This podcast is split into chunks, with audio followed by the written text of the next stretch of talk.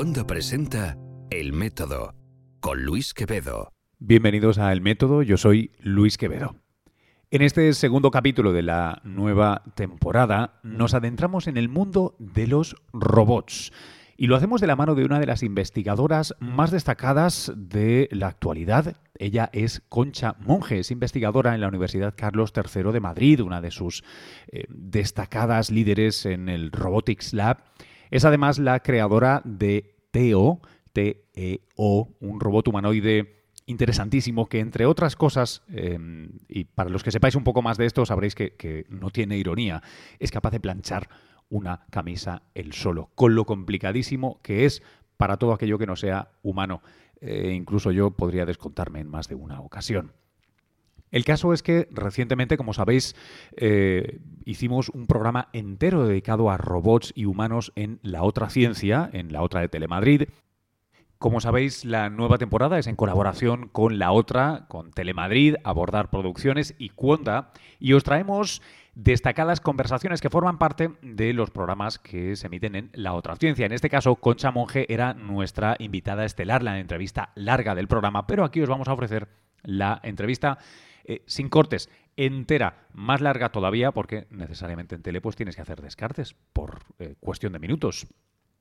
Eso sí, así como aquí podéis escuchar la entrevista al completo, os recomiendo que sigáis el enlace que está en las notas del podcast para poder ver el programa al completo, porque le precede a esta entrevista 30 minutos de eh, visitas a laboratorios de robótica donde descubrimos diferentes robots, cómo funcionan. Fuimos al IROS, el más grande congreso de robótica y automática del mundo que tuvo lugar en Madrid hace apenas unas semanas.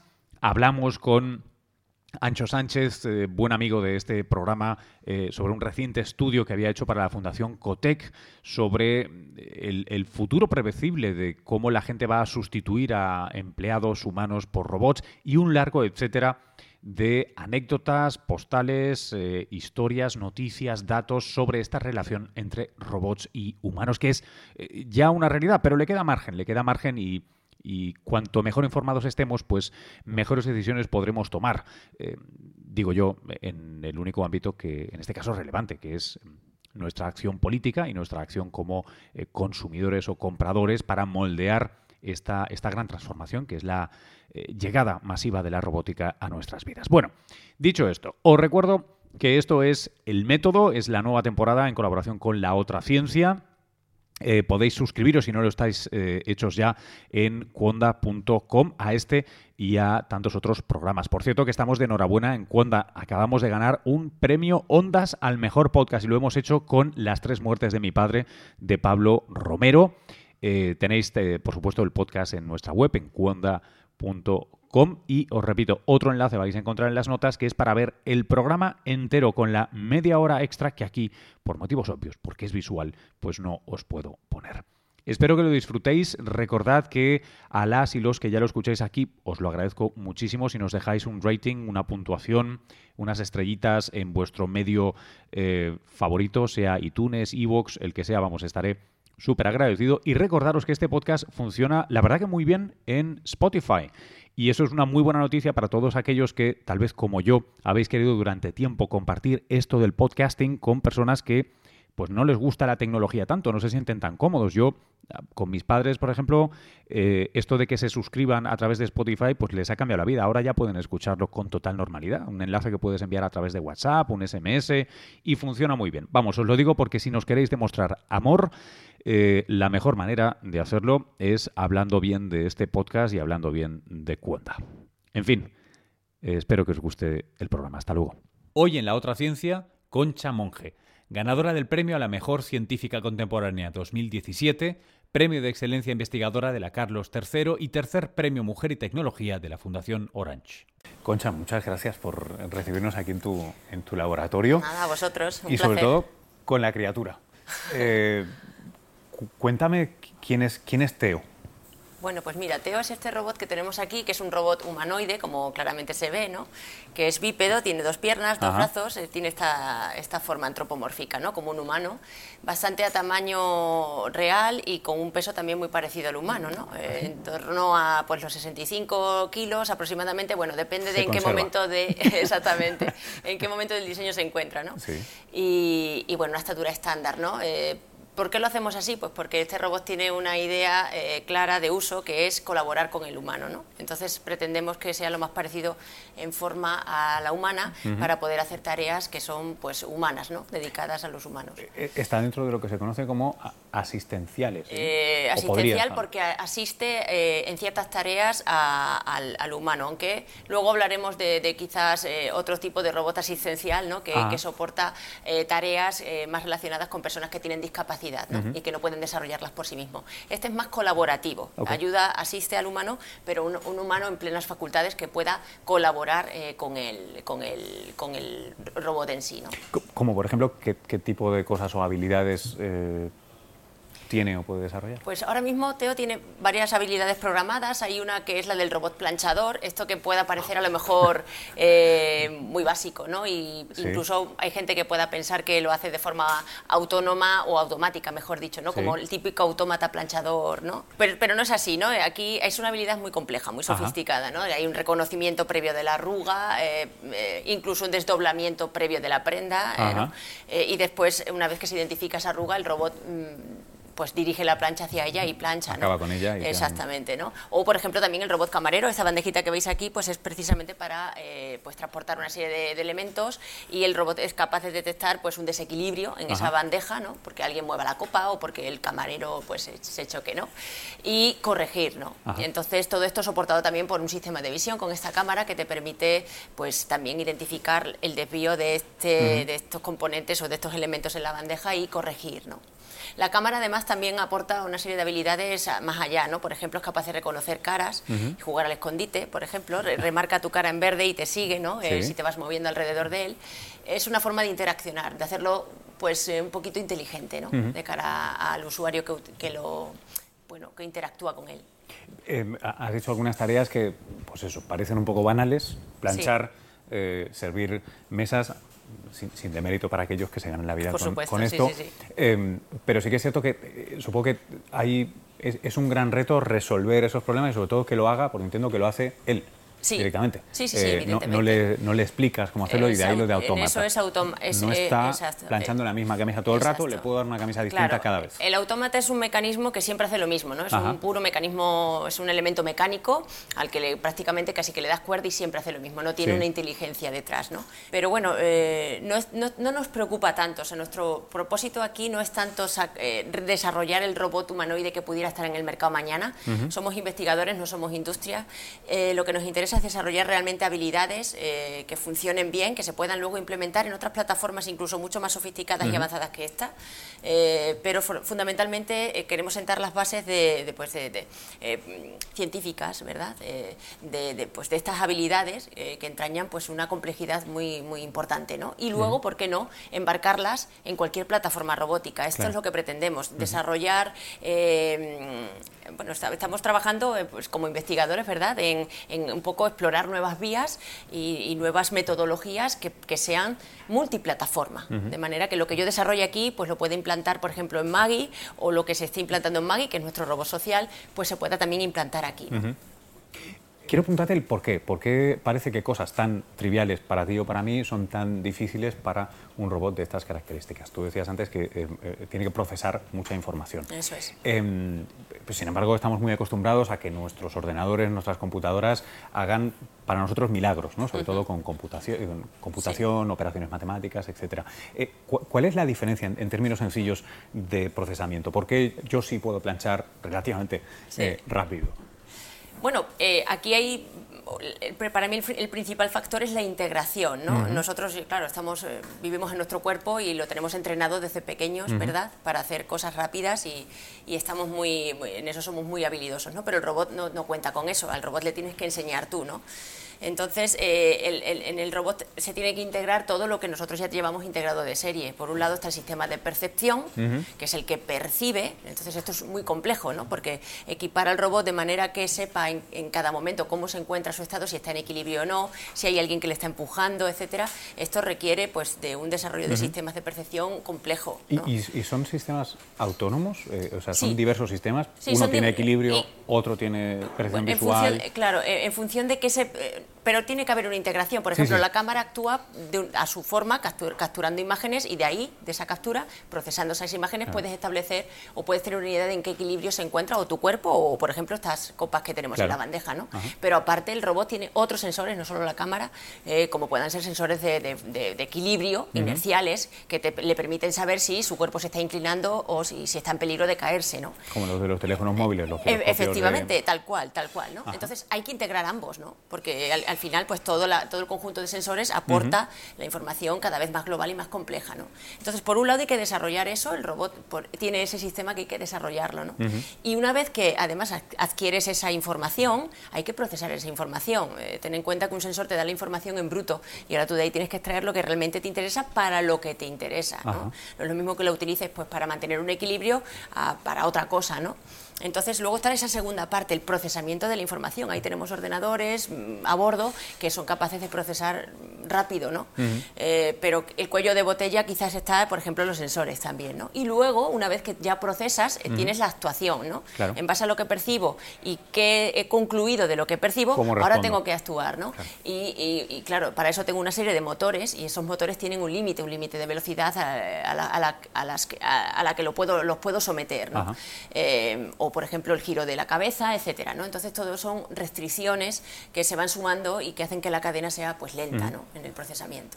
A, veces pienso eh, cuando te, oigo hablar y, mm, veo veo estos estos robots, recuerdo a, mi hija de pequeñita cuando bueno, los bebés tienen esta cosa de que pues, pues, crees que lo pueden hacer todo, pero para ellos es un, es un alucine coger un objeto, ¿no? Ese ese Em, e, ese reto que es jugar con cosas tal y se pasan dos años buenos eh, intentando tener coordinación.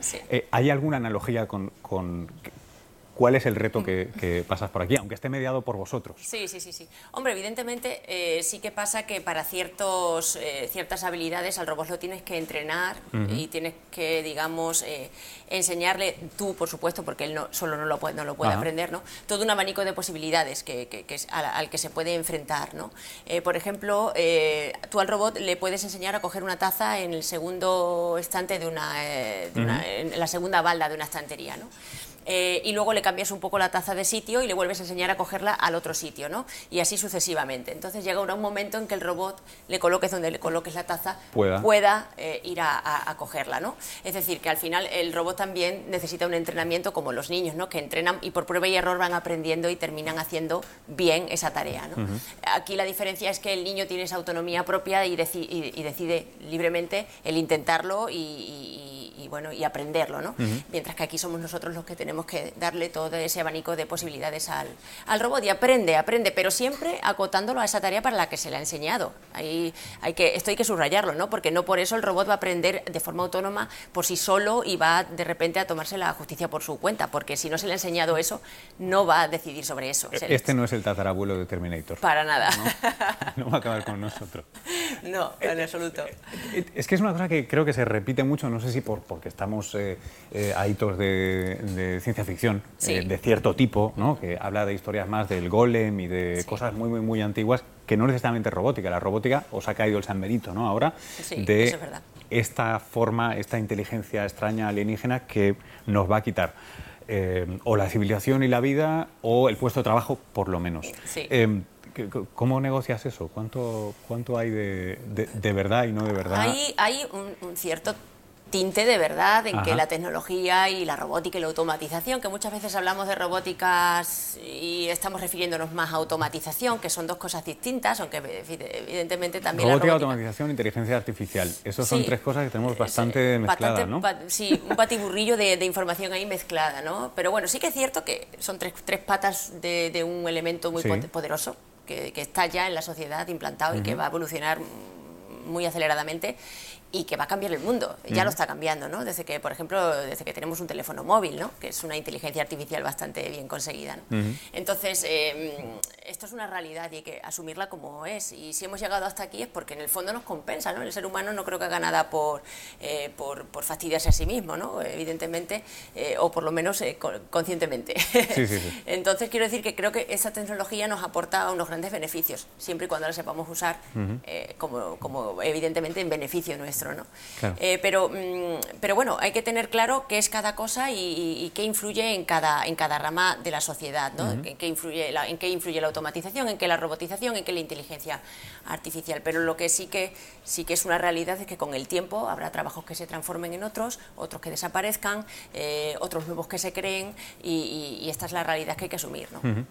Bueno, es que eh, estamos en un momento bastante eh, ludita otra vez, ¿no? Igual que cuando llegaron los, primeros, los primeros telares mecánicos eh, hubo una gran resistencia porque eliminaban empleos. ¿Y qué haría la gente que ya no podía trabajar en telares? Bueno, estamos en el siglo XXI, parece que no, no se ha acabado el mundo. Em, estamos en una repetición de, de, básicamente lo mismo, le tenemos miedo a una tecnología porque nos va a quitar trabajos y no imaginamos los que vendrán, o hay algo esencialmente distinto? Porque también hay quien apunta que igual es la componente de inteligencia artificial, no tanto la de automatización, la hace cualitativamente, no solo cuantitativamente, distinta. Bueno, lo que eh, eh, estamos en otro paso más allá de lo que pasó en la antigüedad, ¿no? Eh, pero en el fondo los miedos siguen siendo estos que tú apuntas, ¿no? El perder el, puesto de trabajo, ¿no? Y esto a mí me hace pensar que algo no hemos hecho del todo bien, ¿no? Cuando seguimos teniendo estos miedos, pese a que la experiencia ha demostrado que, que, hemos avanzado, ¿no? Y que los países más desarrollados son los más ricos y los, y los que menos problemas tienen, ¿no? De calidad, los que más calidad de vida tienen, ¿no? Y esto es una cosa a favor, evidentemente, no podemos estar en contra de esto, ¿no? Em, yo creo que en el fondo lo que pasa es que eh, no sabemos gestionar del todo bien eh, los recursos que tenemos y el beneficio de aplicar la tecnología, ¿no? Porque evidentemente eh, la tecnología, estoy de acuerdo, que va a eliminar, como ya lo ha hecho, puestos de trabajo que fundamentalmente son aquellos que son más rutinarios y más mecánicos, ¿no? Aunque ahora parezca que la inteligencia artificial nos va a invadir, yo creo que todavía para eso falta muchísimo. No es tan eh, ni tan eh, inminente ni tan claro que ahora mismo una inteligencia artificial pueda quitar de un puesto de trabajo a una persona que utiliza su conocimiento continuamente, ¿no? más allá de, hacer algo mecánico. Esto no está tan claro en absoluto. De hecho, no es todavía una realidad. ¿no? Pero, mm, pero sí que es verdad que eso, va, eso pueda, puede suceder. ¿no? Eh, ¿Qué, lo que, ¿Qué es lo que hay que hacer? Es preparar a la sociedad para que, para que se absorba el cambio de la forma menos dañina para todos. ¿no? Evidentemente, una persona que no tiene formación y que lleva toda la vida pues, enroscando tornillos en una fábrica, esta persona difícilmente se le va a poder transformar a otro puesto de trabajo. Esto es una realidad y esto hay que asumirlo así. Y quien diga que se puede evitar, pues difícilmente. ¿no? ¿Qué, es lo que pasa? Que las empresas tendrían que cuidar que esos trabajadores tuvieran una formación adicional y, intentar ofrecerles otro puesto de trabajo eh, junto con esa máquina que ahora va a hacer la labor de esta persona. También esto hay que tenerlo en cuenta. Pensamos que eh, robotizar o automatizar una planta de producción es tan fácil como meter a los robots o a los autómatas y, e irnos, y eso no es así. Eh, la persona que más sabe sobre esa planta es el operario que ha estado toda la vida ahí y tiene que estar ahí. Y sabrá si el robot se está equivocando o no y tiene que tener la capacidad de decirle o de incluso reprogramarlo para que lo haga bien, ¿no? Entonces, la empresa tiene que apostar por esto y por mantener a esta persona ahí, que es el valor realmente de que, tiene la empresa. El, robot es tonto en, el fondo, ¿no? Por muy sofisticado que sea. Hará lo que le digas, o casi siempre lo que le digas. Exactamente, ¿no? Y, bueno, que tonto entre comillas, porque es verdad que es capaz de incluso tomar ciertas decisiones, pero dentro de este rango acotado para el que se le ha programado, ¿no? Pero es vital que haya esta persona que lo, que lo corrija o que lo supervise, ¿no? Y, yo creo que esto al, operario al que se le planteara este cambio, pues eh, evidentemente no debe no estar de acuerdo, porque va a mantener su puesto de trabajo y, además se le va a aliviar de una carga física tremenda de estar siempre haciendo el mismo, la misma operación rutinaria. O sea, la calidad de vida que va a ganar este operario, eh, para mí creo que es muy, muy, muy a considerar, muy interesante. ¿no? Y, luego la, parte de, la productividad, del negocio, de, la producción económica del país, dicen que de hecho también hay, una, hay, una, ganancia clara en cuanto a que eso no se sustituye el trabajo humano, sino que eh, pienso en algunas de las imágenes, por ejemplo, de estas plantas de, Amazon tan, tan, tan buenas, donde sigues teniendo a todos tus trabajadores, solo que tienen el superpoder de que les llegan los estantes y se les van los estantes de manera automatizada. ¿no? O sea, la clave es multiplicar productividad. Exacto, sí, sí yo creo que el, éxito está en la coexistencia. Tú no puedes reemplazar al humano por el robot, tienen que coexistir los dos. Y el humano se va a ver beneficiado por la ayuda de, las máquinas. Esto es así, ¿no?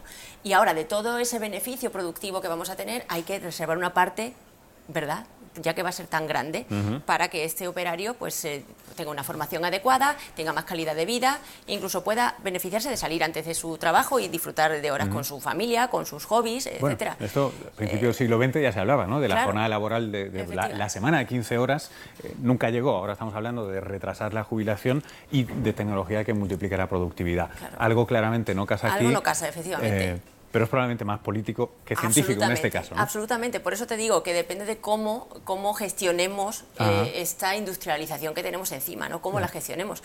Pero yo creo que se puede. Si hemos sido tan inteligentes de llegar a, crear máquinas que en un futuro puedan eh, casi que asimilarse a un humano, imagínate si no podemos buscar unas vías, ¿verdad?, para que todos tengamos una calidad de vida maravillosa, tengamos un trabajo razonablemente cómodo en unas horas eh, razonablemente productivas y que luego tengamos el tiempo libre para disfrutar de la vida y, con, una, con un sueldo económico que a todos nos venga bien, ¿no?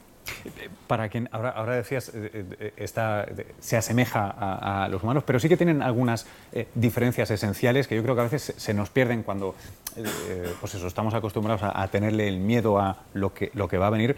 a pesar de que sean humanoides, hay muchas cosas que los hacen claramente más como una máquina de escribir que como una persona, ¿no? Por ejemplo, que no, vamos, no pueden autogenerarse, no se pueden mantener, Por supuesto, sí, ni, ni parece que sea la idea, ¿no? Exacto, le falta la piel, ¿no? Y la piel en el sentido amplio, la piel no solamente como tejido, ¿no? la sensibilidad, ¿no? La vida. Eh, eh, exactamente, la vida, lógicamente, ¿no? Eh, eso es, eso es obvio y, no sé, yo mm, creo que a lo mejor se puede intentar emular de alguna forma artificial, ¿no? Esto de, engendrar, que un robot engendrara a otros nuevos, mm, no lo sé, no sé lo que iremos en el futuro ahora mismo es impensable, ¿no? Eh, pero, pero evidentemente hay una gran, hay una gran diferencia y es porque por, por la cual, digamos, eh, todavía, todavía, cuando interaccionamos con robots así, no, nos consideramos superiores y tenemos una cierta tranquilidad, ¿no? Porque cuanto más humanos parecen y más, eh, eh, incluso ahora pues, se hacen con pieles artificiales y, muy similares a, los humanos, ¿no? Esto nos provoca un rechazo. Existe una curva, eh, exactamente, la curva tenebrosa que nos dice que cuanto oh. más humanos mm, parecen, ¿no? pues más, más miedo nos da, ¿no? Porque pensamos que, ya no solamente porque pensemos que, que nos reemplacen o en, el futuro, en el trabajo, o porque nos aniquilen y estas cosas que tenemos eh, la, tendencia a pensar, ¿no? Sino sobre todo también porque muchas veces nos recuerdan a la muerte, ¿no? También, el ver un ser que sabemos que no es vivo, pero, pero que se parece tanto, eh, nos, que es como que nos recuerda un poco a la muerte y todo eso nos hace rechazarlos, ¿no? Yo creo que no estamos todavía en ese punto de, de, tener robots humanoides eh, de, esta forma como se retrata en las películas, ¿no? Pero bueno, esa es la tendencia. ¿Crees de todos modos que, como eh, en tantas otras tecnologías, eh, eh, para mí hay una anécdota en, otro, en otro orden científico, en, la cirugía, que, siempre me ha impresionado mucho, que son el primer trasplante de corazón, ¿no? en el 60 y pico en Sudáfrica. Los titulares, si uno va a la hemeroteca de periódicos de todo el mundo, era vivir con un corazón ajeno. Era un escándalo, era una cosa que impactaba mucho, estaba en esa curva tenebrosa claramente, un ser humano con un corazón que no era suyo. Eh, ahora ni pestañamos, es menos mal que había un donante. ¿no? Eh, ¿Crees que simplemente es cuestión de que pasen eh, una, dos décadas, tengamos más robots y aquí no hay más curva tenebrosa. Yo creo que sí, porque conforme, conforme vives eh, en la tecnología, también eh, conoces la tecnología. Y yo creo que gran parte de los miedos vienen, vienen del desconocimiento, ¿no? Nos venden una cortina de humo ahí diciendo que los robots son así asado y luego pues nos vamos a dar cuenta de que no es para tanto, ¿no? Clippy. Exactamente. Entonces, claro, yo creo que es una cuestión de, habituarnos y de conocer eh, lo que tenemos alrededor. Y yo creo que ahí, ahí tendríamos que subrayar una cosa importante que la gente se preocupara realmente en conocer lo que hay detrás, que asistiera a, charlas o que se informara eh, con programas ¿verdad? De, televisión y demás, efectivamente, ¿no? Para, para, entender un poquito qué hay detrás y, disolver ciertas dudas eh, que son pues, realmente negativas y muy, mm, pues, muy, que tienen unos efectos contraproducentes, yo creo, en la opinión pública y esto puede afectarnos muy mucho eh, a los desarrollos que, podemos llegar a hacer, ¿no?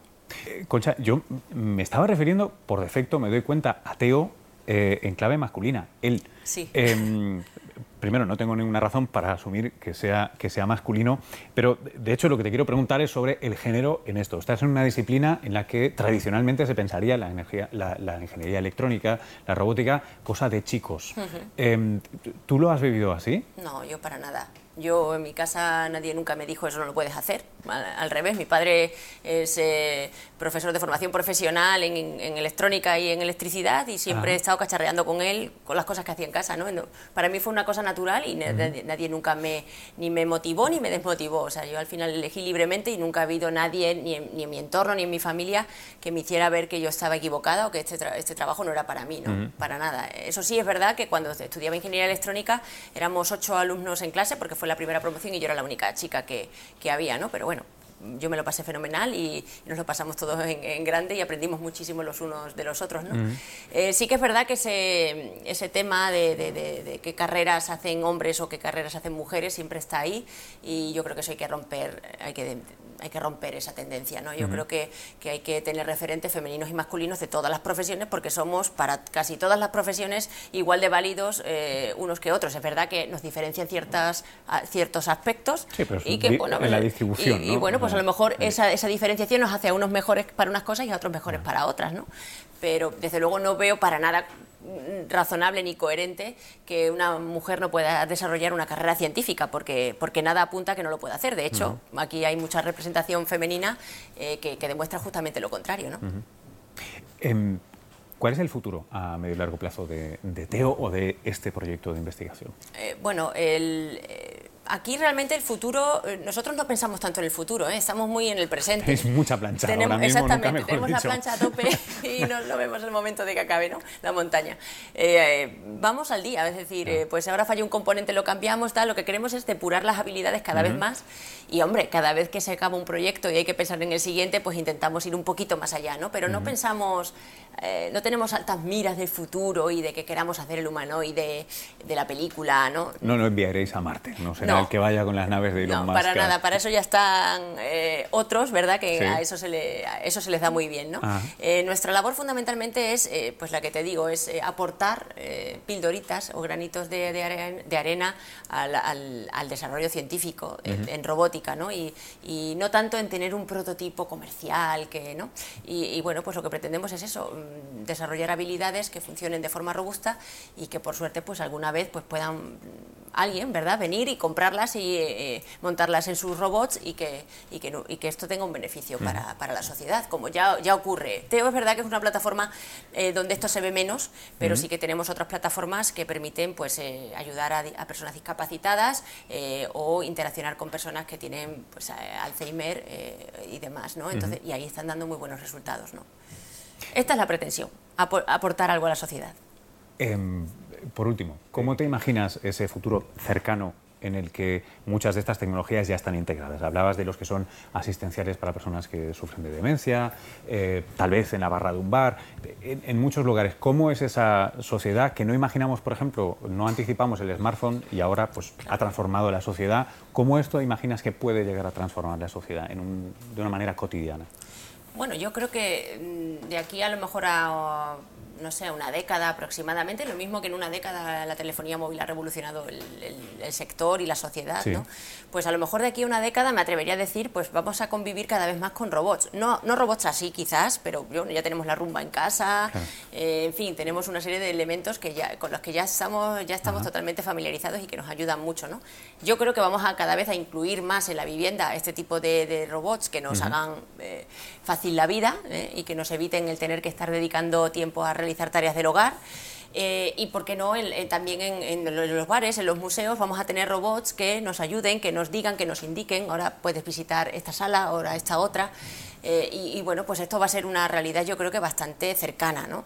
Eh, por supuesto. Mm, a lo mejor en un bar, pues también tenemos de repente, pues un, ya no tanto un robot camarero, ¿no? Que nos sirva, pero sí que a lo mejor, pues un sistema de, que nos, que nos eh, de alguna forma nos, suministre, claro, el café de una forma más, más independiente, ¿no? Pues esto es una realidad que está, pues bastante, bastante cercana, ¿no? Y por supuesto también tenemos la de la inteligencia artificial. Cada vez el teléfono móvil nos va, va a ser más un compañero ¿no? Eh, porque ahora Siri por poner un ejemplo, eh, pues falla bastante, ¿no? Hay veces que hablamos con Siri y no siempre eh, atina o acierta en lo que, lo que le preguntamos y, o en la respuesta que nos da, ¿no? Pero yo creo que ahí sí que vamos a notar bastante evolución y al final podremos, a través de este, este tipo de inteligencias o de dispositivos, eh, poder interaccionar con el entorno de una forma mucho más rápida, sin tener que estar tecleando, ¿no? Y podemos ordenar o hacer ciertas peticiones y que de repente, pues en casa, eso se cumpla o, en el propio terminal móvil que se nos dé la información de una forma mucho más robusta, ¿no? Es curioso porque la, imagen que pintas em, está lejos de, eh, eh, creo que a veces eh, en, la máquina del tiempo de Wells, ¿no? está esa separación de los humanos en los que viven en el subterráneo y trabajan y, están esclavizados por los que viven en el paraíso perfecto sin nada y a veces pensamos en esta tecnología como si nos fuera a o bien esclavizar o bien liberar y hacer vivir en este paraíso terrenal. Y tú más bien apuntas a, no, no, no, es una vida con más opciones multiplicada, con más cosas que puedes hacer, pero sigues siendo una persona activa y con cosas que hacer. Por supuesto. Sí, yo creo que aparte de todo, aparte de que, de que, es verdad que esto nos va a ayudar a todos a vivir una vida mucho mejor, siempre y cuando nos lo permitan los gobiernos, la, política, etcétera, ¿no? que, que, estas herramientas se gestionen adecuadamente para ello, que se puede hacer, ¿vale? No sé cómo de fácil o de difícil, pero por supuesto que se podrá hacer. Eh, pero, pero es verdad que hay que cultivarse en todas las facetas de uno, ¿no? Porque muchas veces pensamos, nos van a quitar el trabajo, que por supuesto eso es fundamental. Nadie puede estar sin trabajar, fundamentalmente porque eso implica que no tendría eh, fuentes de ingresos, ¿no? Em, pero bueno, es que eh, más allá de las horas de trabajo hay otra vida, ¿no? y, cultivarla yo creo que es muy beneficioso para uno mismo y para, y para el propio trabajo, ¿no? Yo creo que, que, obsesionarte y estar siempre eh, dedicando las horas a lo mismo al final no es bueno para la salud de nadie, ni de uno mismo ni de la sociedad, ¿no? Entonces yo creo que beneficiarse de estas tecnologías que te permitan tener una calidad de vida mucho mayor y disfrutar de vivir, porque verdad yo creo que aquí hemos venido a vivir y a ser felices, pues, eh, pues es una ventaja, porque vamos a cerrar la puerta a eso, ¿no? Pero yo creo que le, le podríamos preguntar a, a nuestros abuelos, ¿no? que, picaban piedra algunos y, que los pobres no cobraban casi ni un duro y llegaban a casa después de unas jornadas interminables de trabajo si no hubieran preferido a lo mejor haber nacido en esta sociedad que tenemos ahora mismo. Pues posiblemente te dirían que sí, ¿no? Entonces vamos a abrir la puerta a esta posibilidad tan bonita que creo que nos trae la tecnología. Muchas gracias, Concha. Nada, a ti un placer. Y hasta aquí esta entrevista en bruto, sin cortes, con Concha Monge, una investigadora a la que, por ejemplo, eh, por cuestiones de tiempo, no le llegué a preguntar por su actividad como asesora en cine, eh, porque ella ha estado asesorando a eh, a directores de cine para hacer que los robots sean más creíbles, más, más de verdad y por tanto enriquecer la ficción y muchas otras cosas que hace Concha. No, no sé cuántos, cuántas horas tienen sus días, honestamente. Recordaros que esto es una temporada en colaboración con la otra de Telemadrid. Son entrevistas en bruto de la otra ciencia en las que profundizamos todavía más, que tenéis media hora siempre más de tema por delante de estas entrevistas que las podéis ver en streaming cuando queráis a la carta a través del enlace que tenéis en las notas y que estamos de enhorabuena que acabamos de ganarnos un Ondas. Eh, venga, va, poned un tweet, un post en Facebook o algo, ayudándonos a celebrar que esto no pasa todos los días, la verdad. Bueno, muchas gracias por estar escuchando. Desde Madrid se despide quien os habla, Luis Quevedo. Hasta la próxima.